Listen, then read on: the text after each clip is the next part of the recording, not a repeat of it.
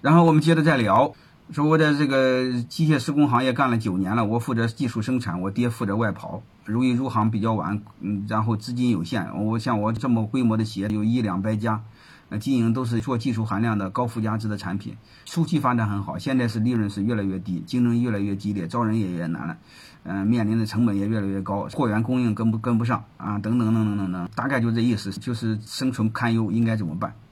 其实我想谈一个问题，我们多数企业就是做做了同质化，同质化的话就是价格战，最终的结果自杀都是。这个是不可以的，所以我建议各位，我如果你们就越来越陷入同质化的话，就我们要分析分析。第一个在哪呢？呃，我们整个把链条做分析。第一个呢，就是我们尽可能的做技术上有一定的差异化，就是你要技术要和别人不一样，你要么往高端走，要么错开走。如果是大行业的话，你分小行业，好吧？这样的就不累。嗯，那说技术上没什么太大的差别。那你通过服务上的差异化、市场上的差异化，你专注某一类客户，然后形成一定的竞争力，最好是技术加服务的竞争力，这个别人不容易模仿。因为技术容易标准化，很容易模仿；技术加服务加标准化加服务，这个很难模仿。大家知道那个铁轨上那个螺丝，它是防震动、防松的，那个我们就做不了，日本人能做得了。嗯。跟你学你也做不了，好吧？就类似这个，所以我们就以做一定的程度，就是尽可能通过技术建立护城河是对的啊。如果技术实在是做不到，你技术加服务，你比如很多企业是安装，嗯，售后啊，类似做服务。如果这方面实在是做不动的话，你就客户，客户再筛，客户再筛，啊，所以我们一定要在这方面做舍取，啊，呃，筛到一定程度，它会有协同效应。你比如上次我给你讲那个双通吸管。大家知道这个吸管是最难做的，因为吸管它不是独立的个商品，它是你喝牛奶时候送的，喝咖啡时候喝那个饮料时候送的，所以我我讲那个义乌的双通吸管是我见到的天下最难做的生意，因为它什么都不是，嗯，人家做了再烂，你即便是卖个豆腐，它也可以是个商品，它是商品的附加品，嗯，所以这是最痛苦的，所以你会发现那时候越做越薄，越做越薄。你要给各大牛奶厂供应那个通用吸管就很难受，然后他就把大客户全给舍掉，那种大客户占的市场非常大，没有用的，你没有利润。然后他开始做什么？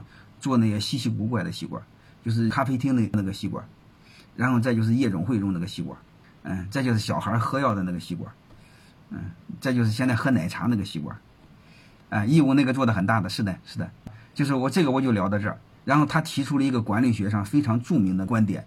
叫小客户原理。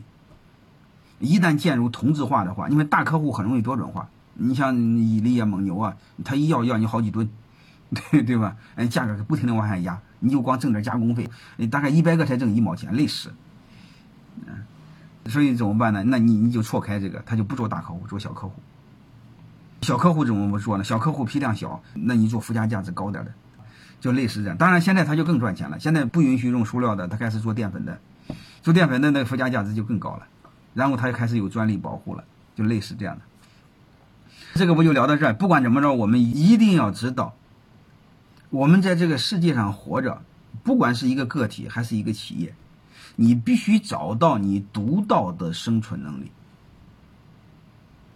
如果你没有独到的生存能力、独特的生存能力，全是模仿，你一定没有利润。这个没什么可商量的，包括如何避免内卷化也是一样的事儿，就是你必须有独到的生存能力。这种生存能力，我一再说，做企业和做人都一样的。第一，你的能力最好是唯一。啊，那你说我做不到唯一，那不可能。那你尽可能做第一。嗯，那你说我第一做不到，中国这么大，那你做你的省第一。你说我省做不大，那你做你那个市的第一。能理解了吗？如果到你那个城市第一你还做不到，我实在是没治。因为你那个一万个小时定律那个那个书你们看过，只要是技术工种，一万个小时一定成为优秀的人物。那你说你练一万个小时就不愿意付出，这就没治。这是最基本的。我不知道大家怎么注意能力？能力首先是看明白，剩下的就是坚持，就是在极其低谷中还要坚持，在绝望中还要坚持。但是太多的人是坚持不了，这个没有用的啊！这个就是要学会看。你比如说你看，我们看分析一个事儿，有些人可以看透十年，有些圣人可以看透几百年，这叫智慧。有些人看不透，你看他可以做事后分析，像大学教授似的，这叫聪明。有些你会发现，他事前也看不透，事后也看不透。那这些人活和没活，就是来和没来，这个球上没什么两样。嗯，就是他他连模仿都不会模仿。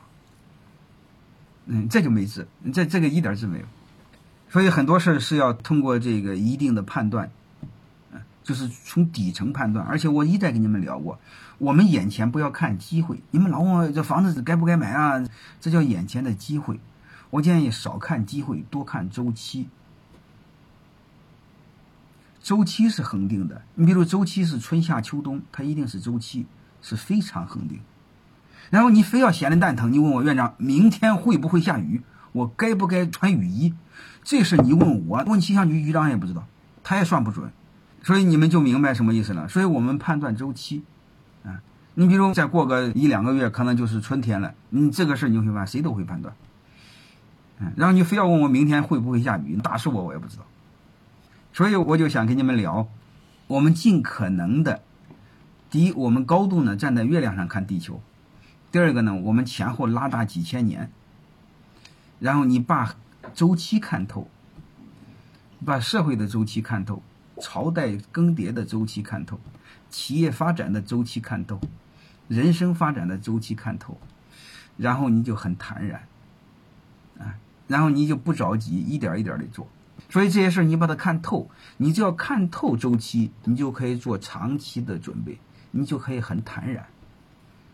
嗯，你比如就举例吧，我儿子我给他教育肯定是名校啊，肯定是那个国的名校啊，没什么可商量的。但是我知道啊，你这玩意儿你不能傻学呀，因为他那个对教育的逻辑和我们的教育逻辑不一样啊。那我就给他谈了，我说初中小学光玩。初中时候选个体育跑第一，然后初中的时候再写一本书，然后高中时候好好学，加油。你会发现这个事儿定下来，我从小学就开始准备。他是长跑啊，你把人生当长跑，你就很坦然。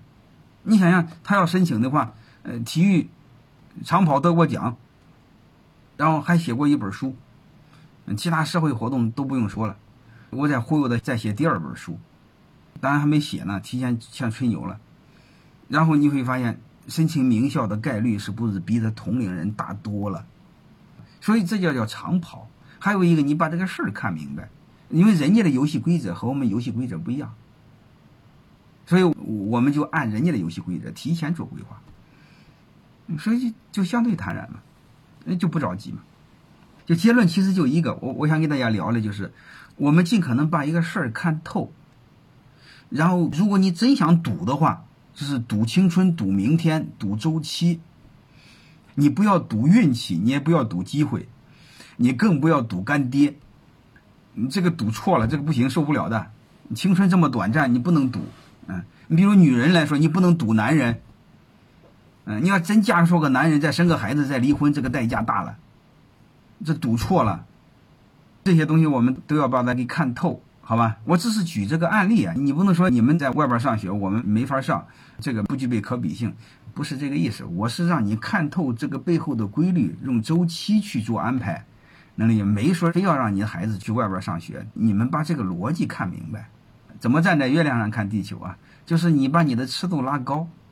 比如我们太多的经营企业，你做那个做你企业的环境判断、竞争分析。你比如我在济南的时候，我经常批评济南那些老板，我说你们别站在济南看济南，你你怎么着也得站在山东看山东。但是你最好呢，你站在中国看你的企业，看济南。在这方面呢，那个一线城市的企业很好。我不知道你们有多少在一线城市。这个一线城市不管做任何企业，他满脑子首先看的是全国市场，这就是地域受到了影响哈。这个是你没治的。我不知道你们接触过小国家的人没有。小国家的人，他有一个逻辑叫小国寡民，他还真是这回事儿。因为他国家那个小，他就受限制，他他的思维受限制。但是我们这么大，你会发现，有时候我们的思维老是局限于那个省级、你那个市，这就不好。所以我们经营企业，你首先要向那个一线城市经营企业，首先是站在中国看你的企业，没问题吧？然后呢，你站在全球看你企业，这是最最基本的，啊，一个是从面积上尽可能放大，还有一个纵向的从时间轴上尽可能放大，好吧？就是分析，我们要有多个维度是分析，这是静态的分析。你看动态的，你再分析，从政治、从经济、从文化、从社会、从法律、从环境，然后再全分析。啊，你比如社会最简单的，人口加速老龄化，这给我们带来的未来的威胁有哪些，机会有哪些，我们都要做分析。所以这些东西就是基本的，我们都要知道啊。这些你要不知道就没辙啊。呃，慢慢来吧，好吧。嗯